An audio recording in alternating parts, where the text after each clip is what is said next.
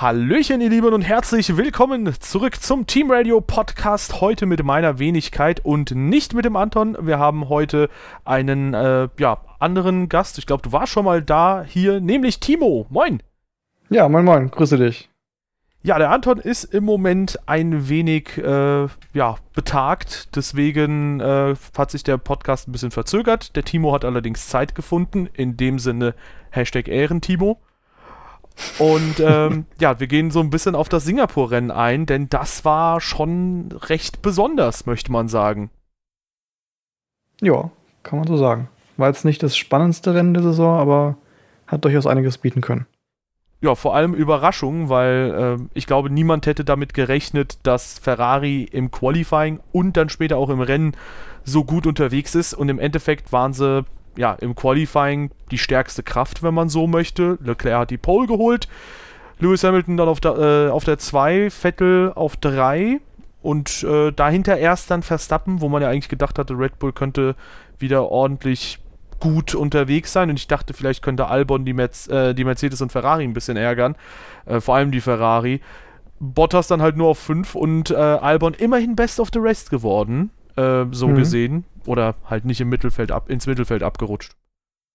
Ja, ich sag mal, der Abstand zum Teamkollegen mit sechs Zehnteln natürlich trotzdem noch recht ordentlich. Ähm, ich denke aber, dass es halt auch wirklich so ist, dass Red Bull das Auto extremst auf Verstappen ausgelegt hat und der einen recht spe speziellen Fahrstil einfach hat. Und da wird es für jeden Teamkollegen erstmal schwierig sein, sich da zurechtzufinden und zu adaptieren. Ja, aber Albon hat das ja schon so ein bisschen grundlegend richtig gesagt. Ich glaube, nach äh, Monza war es, dass äh, Red Bull halt irgendwie auch ganz gut mit der Schiene fährt. Und mhm. ähm, gut, das hatten wir zumindest mit dem Anton immer wieder mal das Thema, dass wir halt so ein bisschen finden, dass die Fahrer sich halt auch adaptieren müssen an das Auto, das sie halt gerade fahren. Aber ich glaube schon auch, dass Verstappen halt extrem gut mit dem Red Bull auch zurechtkommt. Ja, Jo, aber äh, im Qualifying, da gab es die erste Überraschung. Im Rennen äh, ging es dann munter weiter. Erstmal der Rennstart, Vettel mit der Chance, Hamilton anzugreifen. Hat allerdings dann äh, ja, knapp nicht funktioniert, trotz Motorenvorteil, vor allem dann in der ersten Runde. Äh, Hamilton konnte sich da verteidigen und dann dachte man ja gut, das Ganze nimmt so seinen üblichen Lauf an. Weiter hinten allerdings, da gab es eine Kollision, die dann schon ein bisschen rennentscheidender war für ein paar Mittelfeldautos, nämlich Carlos Sainz und Danny Ricard, äh, nee, Nico Hülkenberg war es. Hm, ja. Noch ganz kurz eingehakt zum Motorenpower. Ich finde es immer wieder faszinierend, wie viel Power die in der ersten Runde da rausquetschen können. Gerade auf so einer Strecke, die jetzt nicht so motorenbetont ist wie Singapur, wie der da trotzdem sich direkt ransaugen kann, ist echt faszinierend. Also die müssen da echt einen unglaublichen Kniff gefunden haben. Vor allem äh, haben stark. sie ja in der ersten Runde kein DRS und es hat so ein bisschen mhm. gewirkt, mhm. als hätten sie mehr Überschuss gehabt als später dann mit DRS, weil man hat ja gesehen, so wirklich überholen war vor allem bei den Spitzenteams jetzt nicht so wirklich in der späteren ja. Phase des Rennens. Das stimmt. Ja, äh, die Kollision dann zwischen äh, Carlos Sainz und Nico Hülkenberg, das war halt, äh, weiß ich nicht, Carlos Sainz zieht halt komplett zu, weil er sich lediglich auf Albon konzentriert und den mit Überschuss und halt mit gutem Schwung aus der Kurve 3 oder 4 müsste sein, heraus überholen will. Nico Hülkenberg ist halt da schon da und ja, dann scheppert's. Und so ein bisschen geht halt die McLaren-Pechsträhne weiter, wo die halt mhm. wertvolle Punkte liegen lassen. Ja, absolut. Also ich würde jetzt nicht irgendwo eine Schuld sehen oder so, es ist für mich ein normaler Rennunfall, aber halt sehr ärgerlich gelaufen. Klar ist man dann fokussiert, wenn man sich denkt, oh geil, ein Red Bull, den kann ich jetzt kriegen äh, ist man sicherlich sehr enthusiastisch und blendet dann vielleicht ein bisschen was aus und hat dann wahrscheinlich übersehen, dass er da die, die Nase reingesteckt hat. Kann halt passieren, ist jetzt keine Schuld, aber sehr ärgerlich für McLaren auf jeden Fall. Ja, ein äh, bisschen Glück im Unglück. Ich schaue mir gerade die KWM-Tabelle an, denn McLaren hat mehr gepunktet als Renault und als Toro Rosso und auch als alle mhm. anderen Mittelfeldteams. Ähm, die haben alle dieses Wochenende so ein kleines bisschen gepatzt. Auch schon im Qualifying hatte man das Gefühl, äh, Singapur ist halt eine super anspruchsvolle Strecke, auch eine lange Strecke und dementsprechend, wer die wenigsten Fehler so gesehen macht, der kommt dann halt am besten durch. Mhm. Wobei das Qualifying ja in den Top 10, abgesehen von den, äh, also zwischen Renault und McLaren ist eigentlich so weit wie erwartet, ne? Die sind ja Plätze 7 und 10 ganz normal durchgefahren. Abgesehen von der Strafe für Ricciardo, aber vom Speed her waren sie eigentlich da, wo man sie erwartet hätte. Ja, ja, auf jeden Fall. Aber ähm, ich glaube, dass es halt für McLaren recht eng werden könnte, wenn sie halt weiterpatzen, weil mhm. wenn Renault halt dann mal Ricardo nicht 0,0001 PS mehr Leistung abrufen lässt, äh, dann ja. könnte es halt äh, ja wieder in eine andere Richtung gehen. Aber ja, auf jeden Fall, wie man in Monster gesehen hat, ne? Genau. Das geht ganz schnell. Jetzt braucht Renault halt nur noch ein Wochenende, das wie dieses ist, und dann wären sie wieder gleich auf. Ja ja, mal schauen. Also Daumen drücken ist angesagt. Da eigentlich für beide Teams sind ja beide sehr sympathisch eigentlich. ja, ich freue mich, dass da auch so, so, eine gute Konkurrenz da entsteht. Ja, auch ja, wenn es aktuell quasi drei Klassen sind, ne? Hast die Top 3 und dann hast du McLaren und Renault und dann den Rest nochmal. Und dann noch Williams. und dann Williams, genau. Williams ist und so Haas mittlerweile, ne? Ja, Williams und Haas, da, da, da kommen wir auch später noch was zu, wie die ja. sich gern haben ähm, ja, die sind so ein bisschen Formel 1.9, so etwa, würde ich sagen. Mhm. Ähm, ja, aber äh, ganz vorne, da sah es halt so ein bisschen aus, als hätte Leclerc das Rennen einfach komplett wegdominieren können.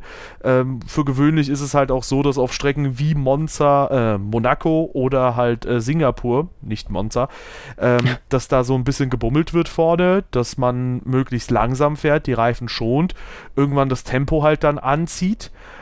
Und Ferrari hat dann halt gemerkt, huch, die Reifen, die brechen uns ja komplett ein.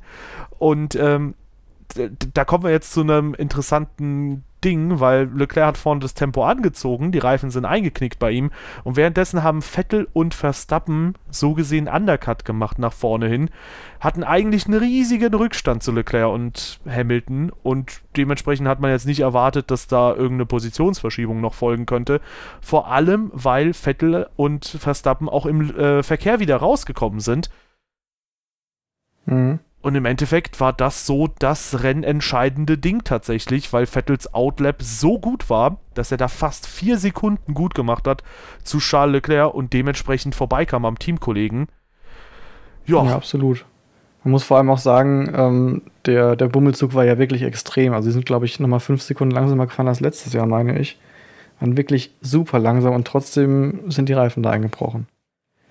Ja. Das war schon extrem. Bei Mercedes lange nicht so. Die konnten dann nochmal ein bisschen besser anziehen.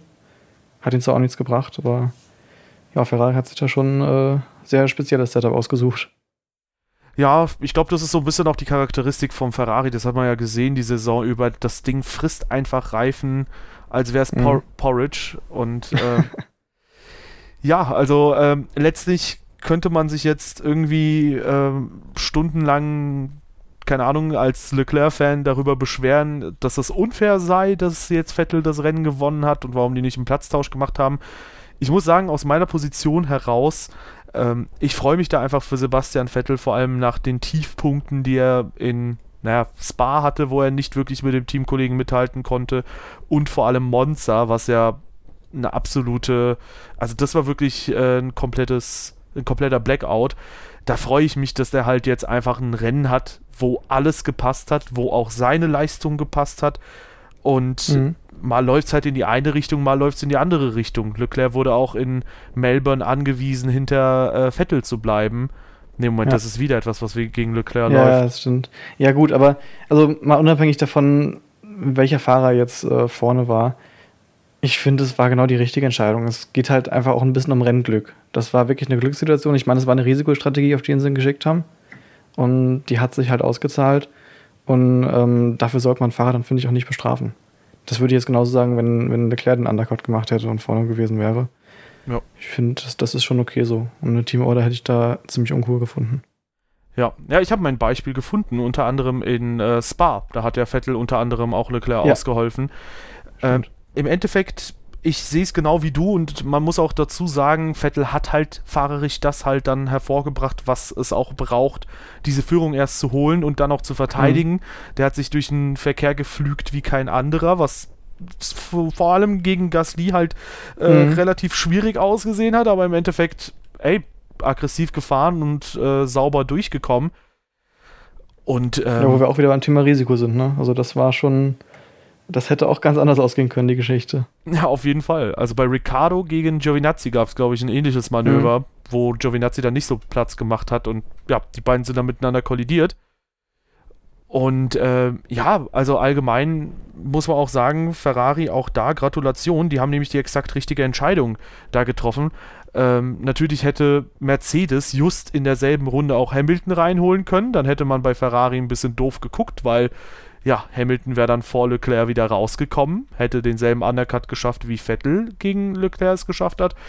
Aber so hat Ferrari den Doppelsieg gesichert und es war dieses Mal Mercedes, die gepatzt haben, weil sie ewig weitergefahren sind und irgendwann halt, äh, ja, dann auf 54 festgefahren hatten, auch noch die Chance aufs Podium verspielt haben, weil sie Verstappen so gesehen vorbeigelassen haben. Hm, ja. Ja, ich sag mal so, wenn, wenn Hamilton in der Runde reingefahren wäre, dann wäre Vettel wahrscheinlich nicht reingefahren, ne?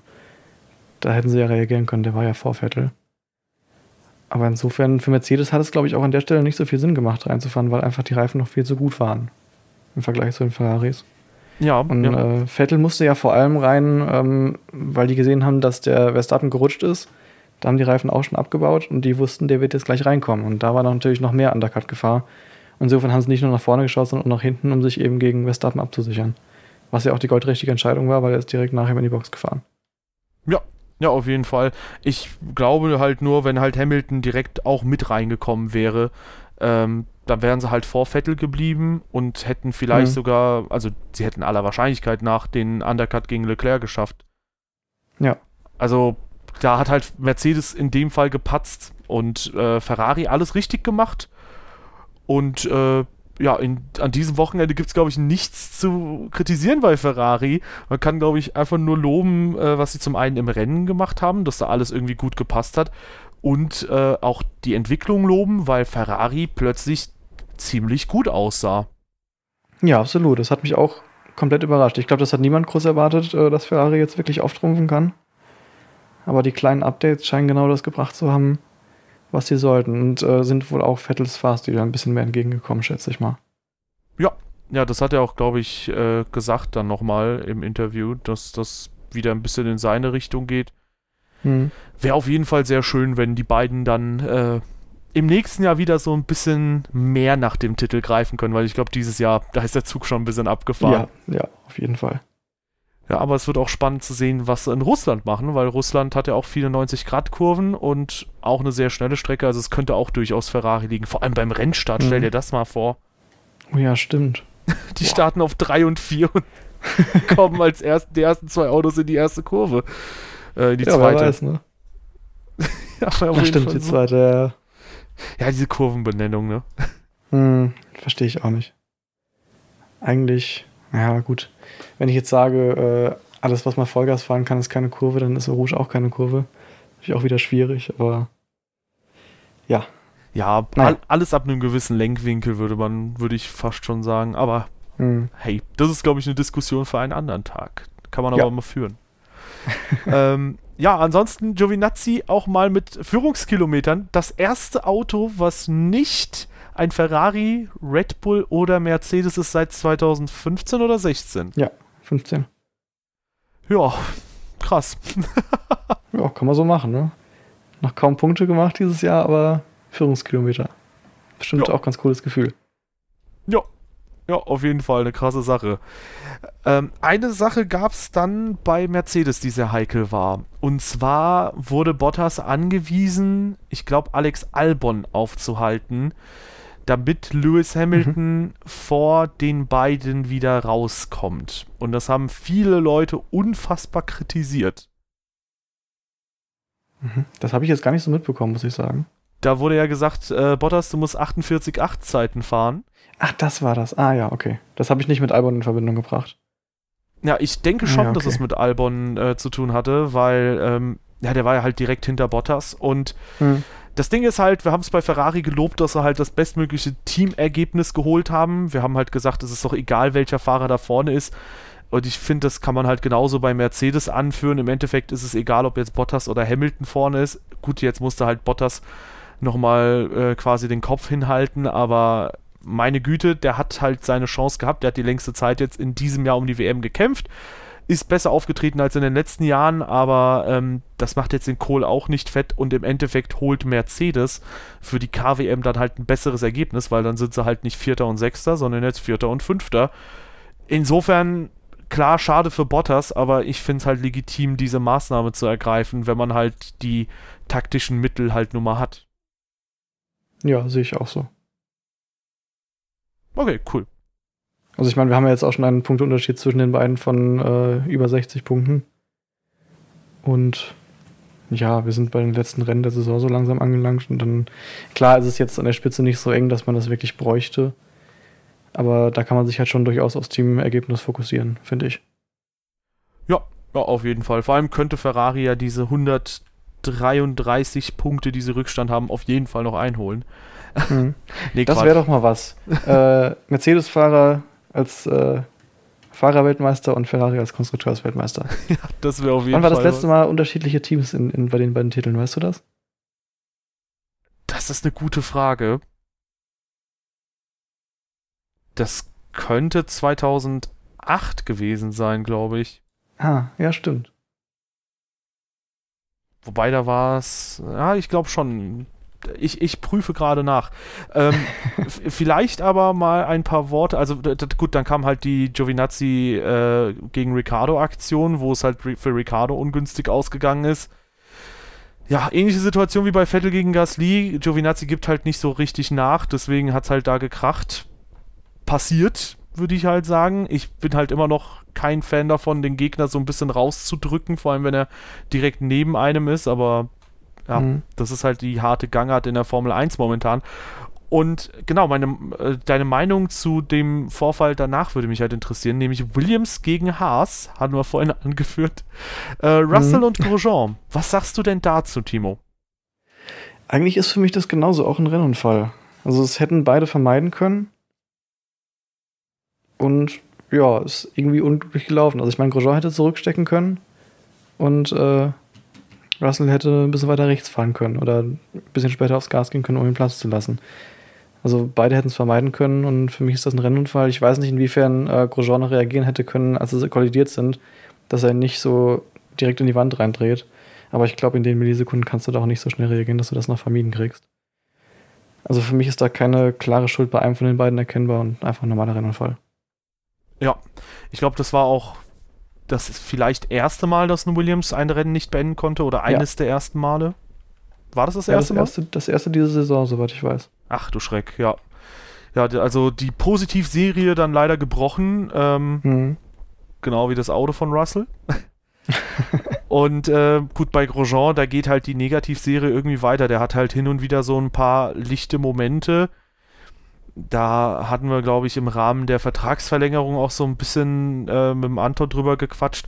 Der hat natürlich irgendwie geholfen, die Probleme zu analysieren und der hat halt sehr schnell herausgefunden, was das oder dass das neue Auto, das neue Chassis ein Problem hat.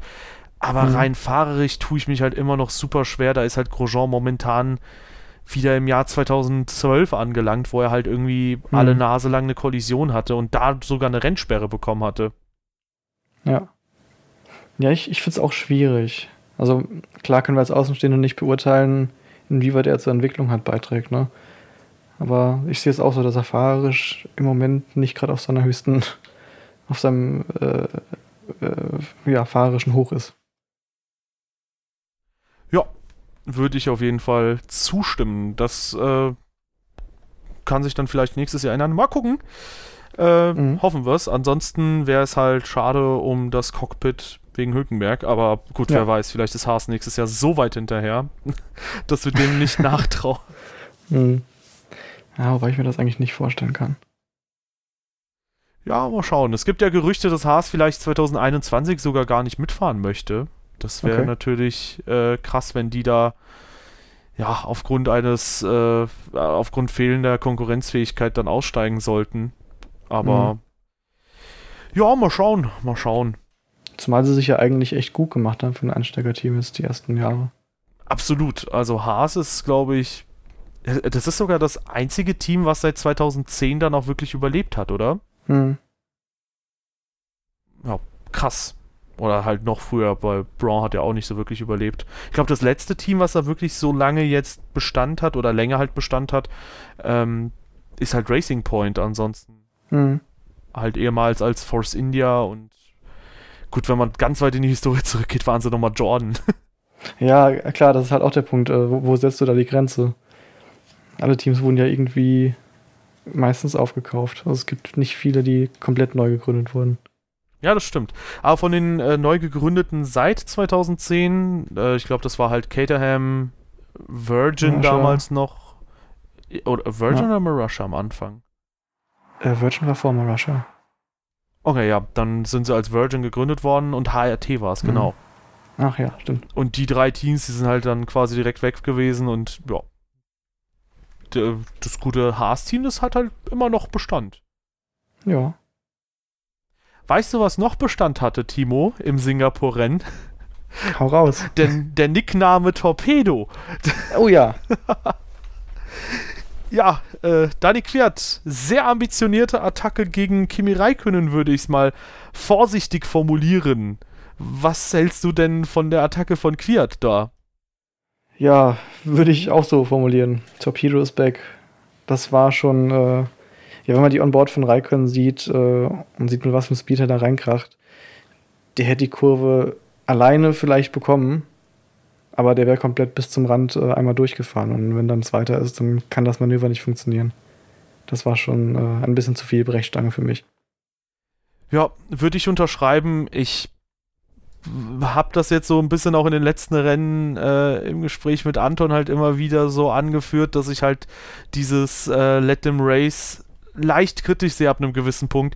Hier ist es Mhm. halt so ein Fall, weil was soll Raikönnen denn machen, wenn halt hinter ihm ein Fahrer ist und er jetzt quasi auch so gesehen das Recht zugesprochen bekommt, okay, der durfte diese Divebomb machen, soll Raikönnen irgendwie jederzeit mittig anbremsen, damit Quiert halt nicht so eine Divebomb macht. Also, das ist Mhm. halt so die Frage, was machst du als vorherfahrender Fahrer, um so eine Attacke zu vermeiden? Weil du kannst ja auch nicht ganz außen fahren oder so. Und in dem Fall muss ich auch Ja. sagen, für mich zu harte Attacke da. Ja, also grundsätzlich äh, bin ich eher bei Anton, was das Let them Race angeht, aber in dem Fall äh, fand ich es auch zu viel. Ja. Ja, also weiß nicht. Äh, gut, muss man halt schauen, äh, wie das in Zukunft gehandhabt wird, äh, wie Ja. lange denen noch freie Hand gelassen wird.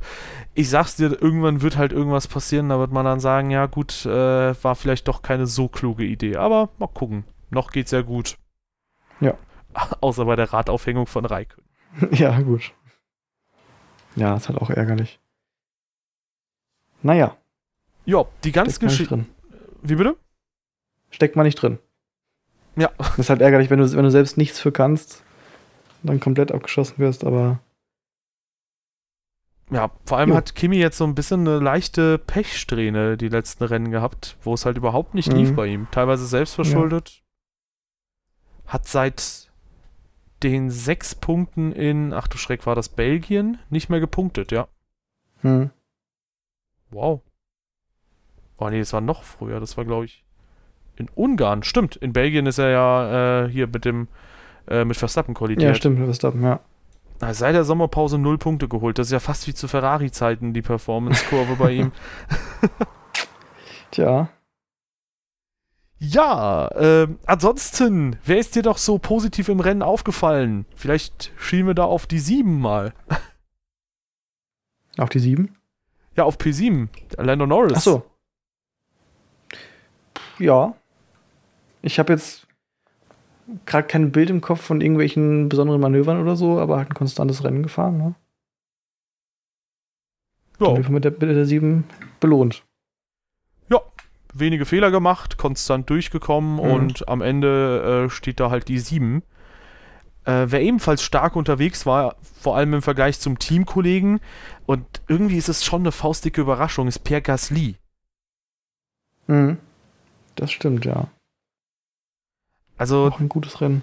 der kommt halt mit dem Toro Rosso gefühlt richtig, richtig gut klar. Quiert hat jetzt auch gesagt, der hatte halt Setup-Probleme in Singapur, aber trotzdem, ich glaube, das soll halt Gaslys Leistung nicht schmälern. Der ist halt richtig gut unterwegs gewesen da. Ja, absolut. Es ist halt stark zu sehen, wie ein Fahrer, der im Red Bull so abgestunken hat, im Toro Rosso plötzlich richtig gut ist wieder. Ja, das ist halt, er fährt halt quasi um dieselben Positionen wieder, ne? Das ist irgendwie Mhm. Stimmt. super seltsam einfach nur. Ich frage mich, wo Verstappen im Red, äh, Toro Rosso wäre. Vielleicht könnten die das auch mal für ein Rennen, vielleicht in Abu Dhabi oder so mal testen. Ja. Plötzlich holt er den Sieg, ne? Also weiß er nicht Bescheid. Mhm. Ja, ähm, ansonsten Nico Hülkenberg. Äh, gut, jetzt im Moment vielleicht noch auf Cockpit-Suche. Man weiß es halt nicht so richtig, wie es bei ihm weitergeht. Äh, in dem Rennen, gut auch begünstigt durch ja, die Kollision von Ricardo oder auch das äh, Qualipech von Ricardo, für das er zwar nichts kann, aber für die Kollision kann er durchaus was. Ähm, ist er dann auf Platz 9 gefahren, zwei Pünktchen nach Hause geholt, auch souveräne Leistung. Ja, fand ich auch ein sehr solides Rennen, wenn man sich jetzt vorstellt, wenn er die Kollision am Anfang nicht gehabt hätte, wäre da auf jeden Fall noch ein bisschen mehr drin gewesen. Ja, auf jeden Fall. Also äh, zeigt auf jeden Fall auch noch, dass er eine sichere Bank ist. Ich hoffe ja immer noch, dass er irgendwie bei Alpha unterkommt, aber da hieß mhm. es ja jetzt, dass Giovinazzi irgendwie schon in Monza einen Vertrag hätte. Da wurde irgendwas mhm. ausgeplaudert, aber das durfte noch nicht ausgeplaudert werden. Irgendwie sowas. Hm, weiß okay. ich nicht. Irgendein Leak. Aber mhm. für den freut es mich, dass er jetzt äh, zum zweiten Mal in Folge gepunktet hat. Äh, ja. Zum einen beim Heim-GP in Italien und jetzt halt auch in Singapur auf zwei völlig unterschiedlichen Kursen. Äh, trotz 10 Strafsekunden. Was ist da denn nochmal vorgefallen? Die höre ich jetzt gerade zum ersten Mal. das äh, würde mich auch jetzt mal interessieren. 10 Sekunden Strafe. Giovinazzi. Also er hat auf jeden Fall gesagt, dass er gerade Anfang des Jahres äh, im Setup sehr viele Probleme gehabt hat.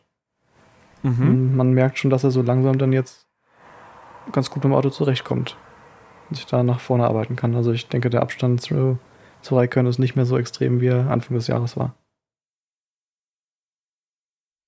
Ja, ist auf jeden Fall jetzt ein bisschen besser zurechtgekommen.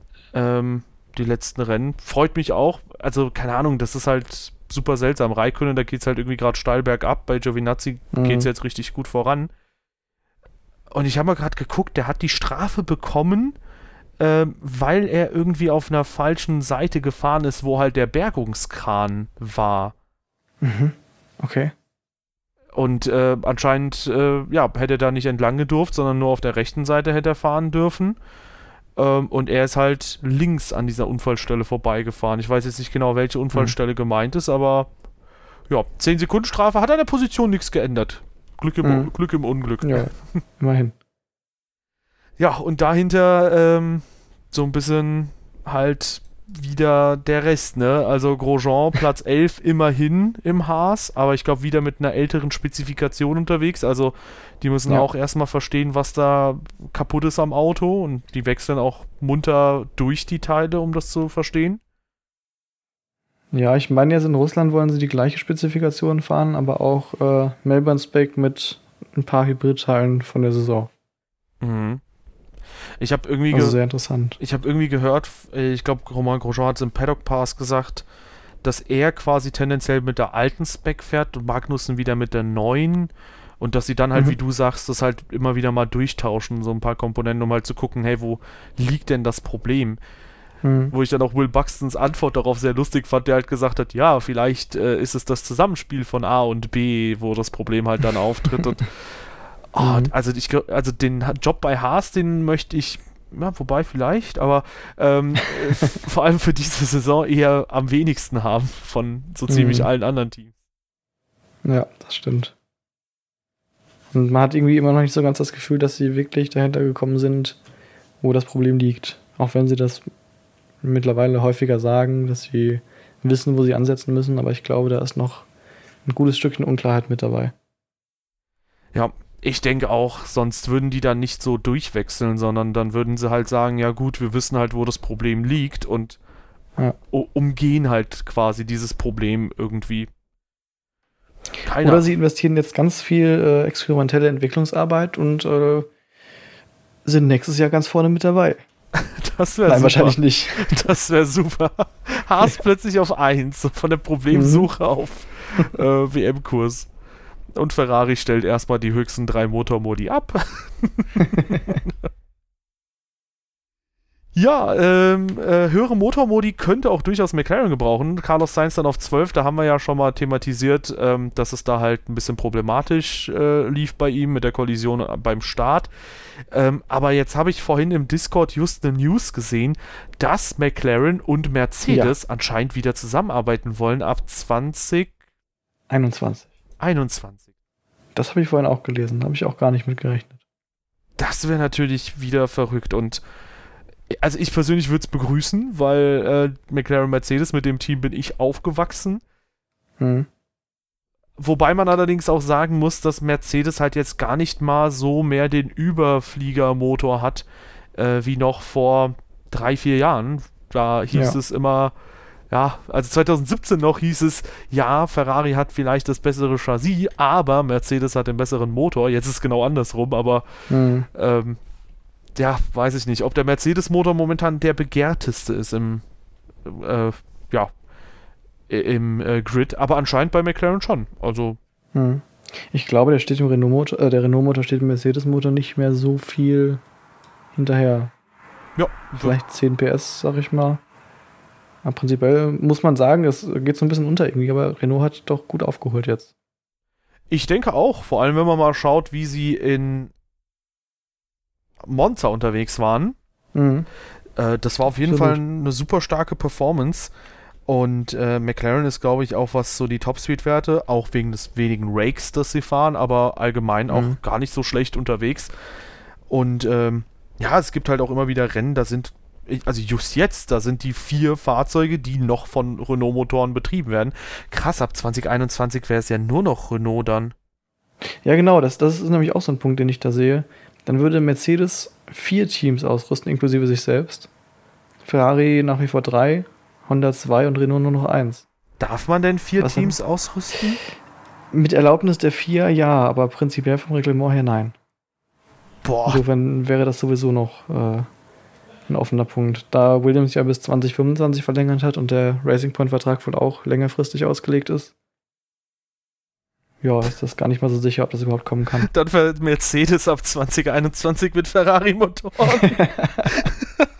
das wäre super. Ja. Das, das würde ich feiern, wenn die mit Ferrari-Motoren fahren. Ja gut, dann wären sie halt am Ende wieder eine Sekunde vorne oder so. Tja. Ach du Schreck. ähm, ja, äh, auf jeden Fall interessant. Äh, mal schauen, was diese Partnerschaft dann bringen wird. Also klar, für McLaren ist zu hoffen, dass es sie wieder irgendwie nach vorne bringt und auch für die Spannung in der WM. Ob sie dann näher rankommen, ist natürlich ein bisschen so die Frage, aber äh, man hat so ein bisschen das Gefühl, dass bei McLaren Ruhe eingekehrt ist und dass die jetzt nach und nach doch sehr sinnvolle strategische Entscheidungen treffen.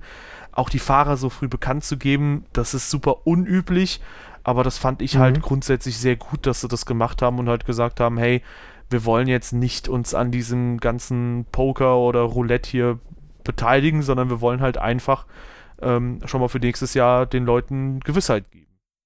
Ja, ja, sehe ich auch so. Hast du das Gefühl, dass da eine sehr solide Basis jetzt da ist und da langsam und, und äh, bewusst drauf aufgebaut wird?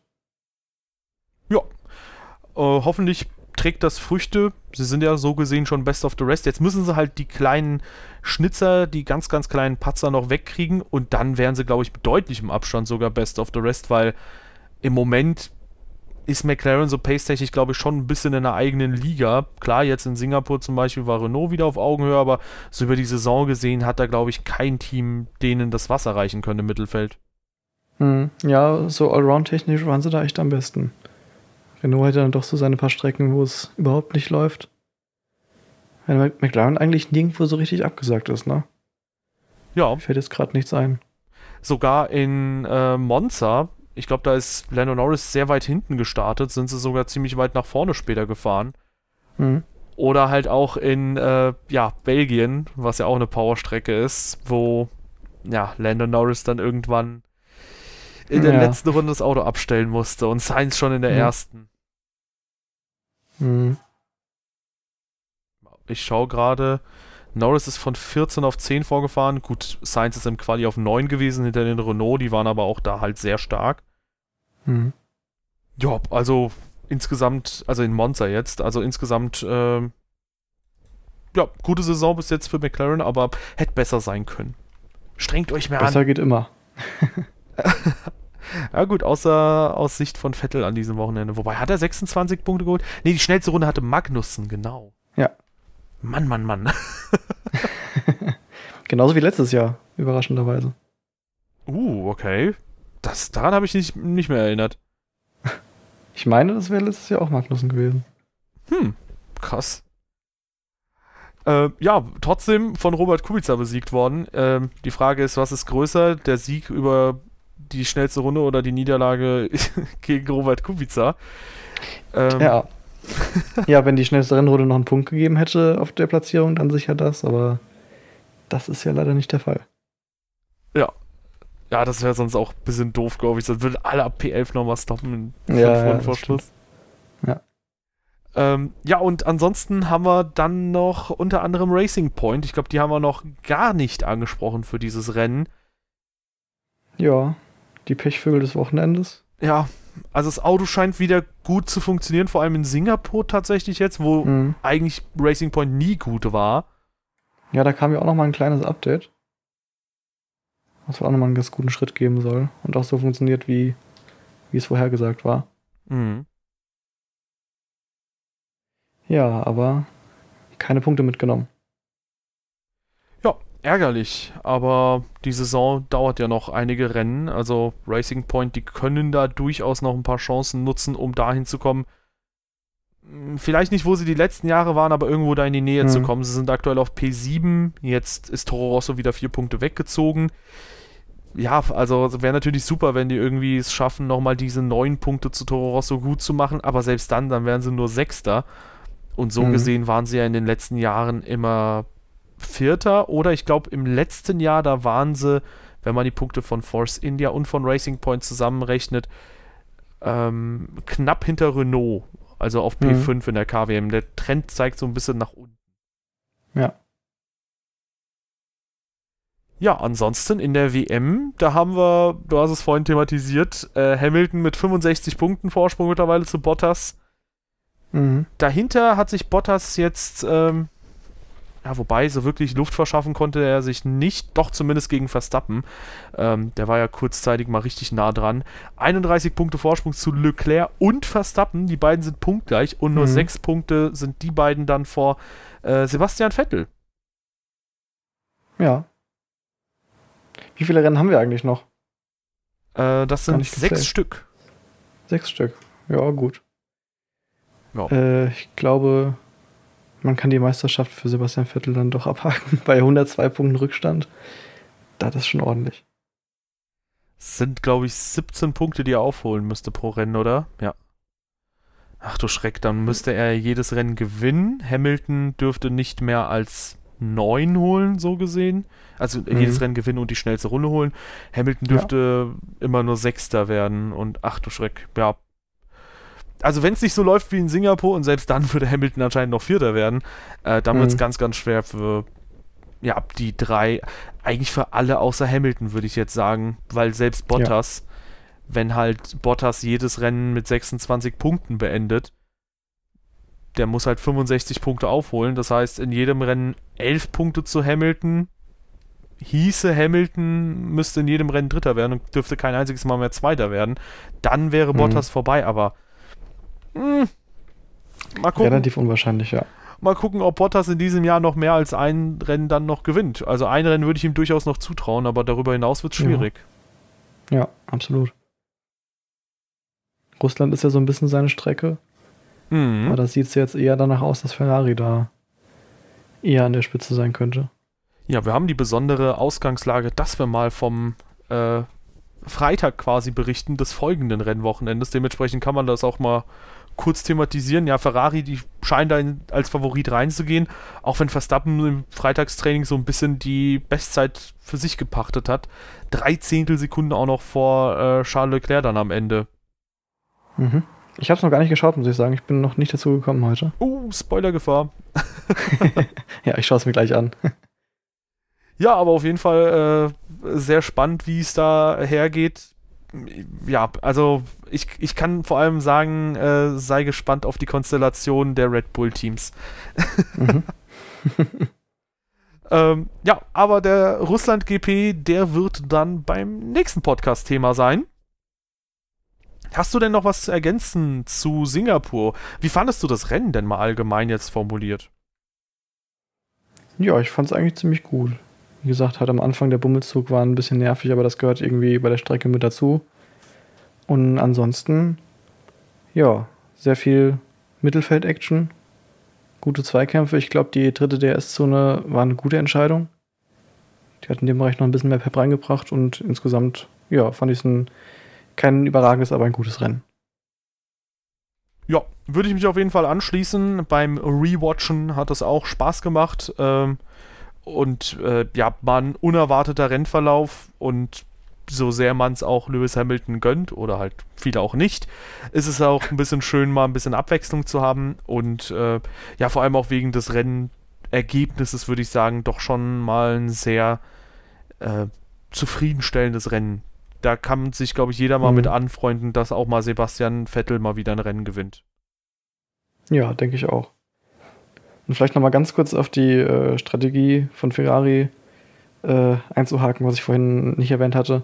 Ähm, es ist halt auch psychologisch das Beste, was Ferrari machen konnte. Wenn sie jetzt Vettel da zurückgepfiffen hätten, ähm, wäre er, glaube ich, psychologisch ziemlich negativ beeinflusst gewesen. So hat er jetzt endlich mal wieder ein auch berechtigtes Erfolgserlebnis und kann darauf aufbauen und äh, dass die beiden hoffentlich gleichwertig äh, die Saison zu Ende fahren. Und ja, wir viel Spaß mit denen haben werden. Ja, vor allem äh, muss ich eh sagen, dass mir dieser Stress, den die beiden Ferrari-Fahrer zwischen, zu, äh, zwischendurch immer wieder mal so untereinander gemacht haben, ähm, dass der mir eh so ein bisschen auf den Senkel geht und ich das halt auch nicht ganz verstehe, weil im Prinzip fighten die beiden im Moment nur um Platz 2 oder 3 in der Fahrer-WM. Mhm. Ähm, und ich verstehe nicht ganz, warum die da denn schon so energisch gegeneinander vorgehen. Natürlich will man in gewisser Form auch so eine Vormachtstellung haben und sich früh beweisen, aber mhm. äh, wie Charles Leclerc halt am Anfang der Saison gemacht hat, wenn du halt als Teamplayer dastehst, dann wird das Team auch nachträglich dir dankbar sein, wenn du halt irgendwie ein besseres Ergebnis ermöglicht hast. Weil, und im Endeffekt, ich glaube, so weit entfernt sind die beiden dann auch nicht, äh, was so die Formulierung von mir so ein bisschen ist. Ich glaube, die ärgern sich natürlich schon, wenn sie mal ein Rennen nicht gewinnen, aber zum Beispiel Leclerc dann hat dann nicht so eine hirnlose Attacke oder so gestartet und hat dann Doppelsieg dann gefährdet. Hm. Ähm, insofern ja, also die beiden, die äh, fighten dann doch schon gelegentlich gegeneinander, aber insgesamt, ich glaube, das meiste geht da einfach klar. Und vor allem gefällt mir auch, wie du sagst, dann die Führung bei Ferrari, die dann halt sagen, hey, dann ist es halt so, deal with it, Leclerc. Hm. Ja. Ja. Also, ähm, ich glaube, wir gehen beide sehr zufrieden aus diesem Rennwochenende. Vor allem bin ich sehr zufrieden, dass ich dann mit dir podcasten konnte und nicht mit anderen. nee, nur ein bisschen lovely. Das kommentiere ich jetzt mal nicht. lovely Banter zum Abschluss. Nee, aber es ist äh, auch immer wieder schön mit dir zu sprechen, weil du auch nochmal eine etwas abweichende Meinung hast. So ein bisschen eine dritte Perspektive noch mit reinbringst. Und äh, ja, bist auch in Zukunft herzlich gerne willkommen, wenn du auch mal in Zukunft, vielleicht auch mal in Dreierrunde, dass man da mal quatschen könnte. Könnt ihr ja gerne kommentieren. Unter dem YouTube-Video oder auf Discord äh, sehr, sehr gerne gesehen alles Mögliche in der Videobeschreibung verlinkt. Ähm, ja, sowohl unsere Social Media Kanäle Twitter und Instagram, ebenso wie auch unser Discord-Kanal oder auch unser Tippspiel. Und ihr könnt unseren Podcast, den Team Radio Podcast, quasi überall finden. Und wir sind euch sehr, sehr dankbar über eine Bewertung auf Spotify, iTunes, äh, ja, Soundcloud oder wo auch immer ihr diesen Podcast genießt. Ja, und mit diesen Worten würde ich sagen, danke, Timo, dass du mit am Start warst. Ja, danke, dass ich durfte. Hat Spaß gemacht. Das äh, kann ich auf jeden Fall bestätigen. Das gebe ich genauso zurück. Und äh, also, dass es Spaß gemacht hat. Nicht, dass du durftest. Das wäre ein bisschen komisch. Naja, egal. Und äh, danke, dass auch ihr am Start wart, liebe Zuhörer. Und bis zum nächsten Mal dann, wenn wir den nächsten Ferrari-Sieg in Sochi besprechen. Ciao. Mal schauen. Bis dann. Ciao.